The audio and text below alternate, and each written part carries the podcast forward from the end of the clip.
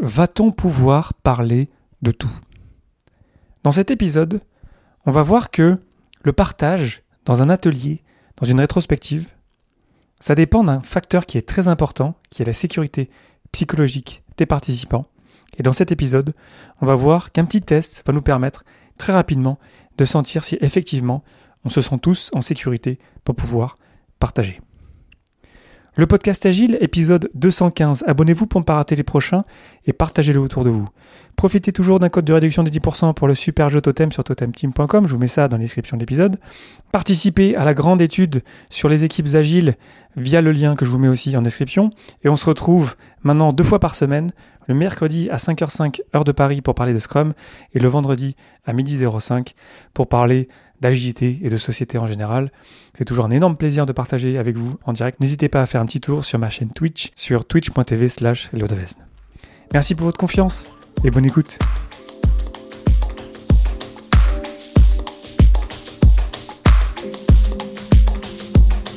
Bonjour, bonsoir et bienvenue dans mon complexe. Vous écoutez le podcast Agile. Je suis Léo Daven et je réponds chaque semaine à une question liée à l'état d'esprit, aux valeurs principes et pratiques agiles qui font évoluer le monde du travail au-delà. Merci d'être à l'écoute aujourd'hui et retrouvez tous les épisodes de votre application de podcast préférée. Aujourd'hui, va-t-on pouvoir parler de tout ou l'activité de sécurité psychologique? Avez-vous déjà participé à une rétrospective, à un atelier, dans lequel vous n'avez pas tout dit, vous n'avez pas tout partagé, vous avez gardé des choses pour vous? Il y avait un échange dans cet atelier, dans cette rétrospective, et vous avez hésité. Et vous êtes dit, j'ai quelque chose à partager, mais je sens que si je le partage, ça va peut-être se retourner contre moi, ou alors ça va mal se passer, du coup je vais le garder pour moi.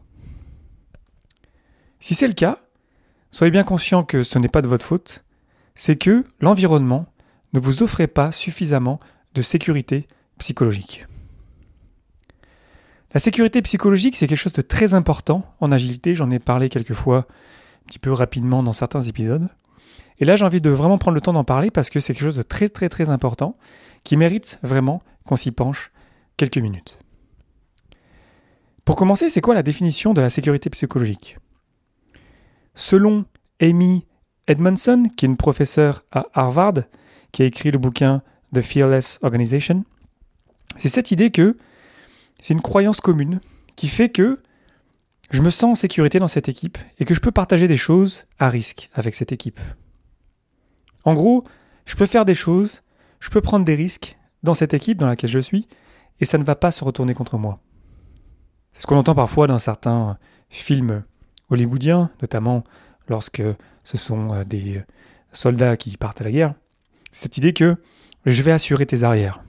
On tombe ensemble et on ne laisse personne derrière. On est ensemble dans les bons comme dans les moins bons moments. Tu aurais fait pareil pour moi, on est une équipe. Et selon Google, avec sa grande étude sur le sujet où on s'est posé la question quel est le critère principal des équipes performantes, je vous le donne en mille, c'est la sécurité psychologique qui est ressortie comme le, le premier critère qui permet de définir une équipe qui marche bien. C'est lorsque je peux prendre des risques et ça ne va pas se retourner contre moi. Et on sait, dans nos équipes, on travaille sur des projets, sur des produits complexes. Et le risque, c'est notre quotidien. On ne sait pas exactement ce qu'on fait, on découvre en le faisant, on est agiliste, on découvre et on aide les autres à découvrir les choses avec nous en le faisant ensemble. Donc les risques, ils sont là, on ne peut pas les éviter. Mais s'il faut que je passe mon temps à me protéger au lieu de travailler, au lieu de faire avancer mon projet, on comprend bien que c'est un petit peu moins efficace que si je peux prendre des risques, si je peux tenter des trucs, et quoi qu'il arrive, on va s'en sortir ensemble, et ça ne va pas se retourner contre moi par la suite. Donc vous voyez que c'est très très important, et dans cet épisode, je vous propose une petite activité qu'on peut faire en ouverture de rétrospective ou en ouverture d'atelier pour vérifier qu'il y a suffisamment de sécurité psychologique dans le groupe, dans l'équipe, qui va ensuite euh, dérouler euh, l'atelier ou la rétrospective en question. Après le tour d'inclusion, qui est toujours une bonne pratique, on pose la question comment te sens-tu en termes de sécurité dans cette équipe? Et on propose cinq options et on fait voter les gens de manière anonyme. La première option, c'est je me sens pas confortable là maintenant, j'ai envie de partir. La deuxième, c'est je me sens pas confortable de parler, même si j'ai quelque chose d'important à partager, même si j'ai une opinion importante à partager, je vais la garder pour moi. Trois, je suis content d'être là et d'écouter. Je vais parler seulement s'il y a quelque chose vraiment qui m'embête, vraiment s'il y a quelque chose vraiment qui me dérange. Option 4. Je suis ouvert à l'idée de parler de la plupart des choses, mais il y a certains topics que je vais garder pour moi. Et 5. Je suis ouvert de parler de n'importe quel sujet, et je suis intéressé à explorer différentes idées, différents topics ensemble. Vous voyez cette espèce d'échelle de sécurité psychologique qui part de je me sens vraiment pas bien ici, euh, j'ai envie de partir, jusqu'à ben, on peut parler de tout, ça m'intéresse de parler avec toi. Et là, si je retombe sur Scrum, on est vraiment dans l'ouverture, dans l'ouverture que voilà, j'ai quelque chose à dire, mais je suis aussi très intéressé à t'écouter. Mais avant ça, faut que je sois confortable, faut que je me sente bien déjà d'être ici avant même d'avoir parlé. Donc on fait ce petit test dans l'équipe de manière anonyme, évidemment c'est très important que ce soit anonyme, et ensuite on regarde les résultats. Si c'est assez haut, si on a beaucoup de 4, beaucoup de 5, alors on peut éventuellement procéder avec la suite de l'atelier ou la suite de la rétrospective. Mais si on est plutôt au milieu, ou même avec des 1, avec des 2, alors ce que je vous recommande, c'est d'annuler la rétrospective dans le sens on va se concentrer éventuellement sur le sprint qui se termine ou l'atelier qui se déroule, et de switcher, de passer à une activité pour explorer pourquoi est-ce qu'il y a des personnes qui ne se sentent pas en sécurité dans ce contexte. Pourquoi c'est important de switcher très vite?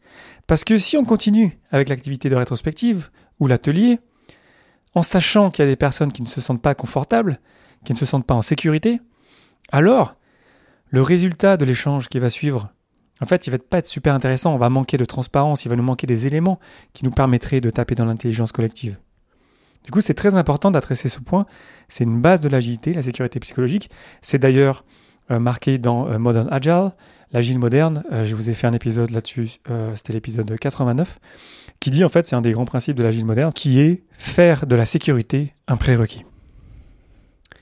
Donc mettons que ça se passe bien, ben, on continue avec notre atelier. On continue avec les activités qu'on avait prévues. Et si ça se passe pas bien, alors on va poser une autre question. Ok, on voit que tout le monde se sent pas en sécurité. Maintenant, on va se mettre à la place de ces personnes-là, parce qu'on ne sait pas qui c'est. C'est de manière anonyme. Il faut protéger ces personnes-là, évidemment. On se met à leur place et on imagine qu'on se sent pas très bien, qu'on se sent pas en sécurité dans ce contexte. Quelles pourraient être les causes? Et on capture les causes. Comme ça, chacun se met à la place de cette personne-là et peut-être déjà commence à changer d'état d'esprit en se rendant compte que peut-être que moi je me sens bien, peut-être que je me sens en sécurité, mais peut-être qu'en fait il y a des gens qui ne ressentent pas la même chose. Donc on capture ça, on capture les causes, et ensuite on invite les participants à réfléchir à des choses qu'on pourrait faire pour aller au-delà de ces causes-là, des idées pour régler ces problèmes de sécurité psychologique.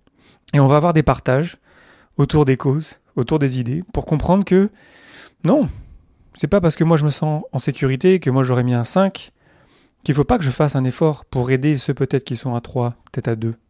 Peut-être que je suis en train de faire quelque chose qui est en train d'amimer leur propre sentiment de sécurité.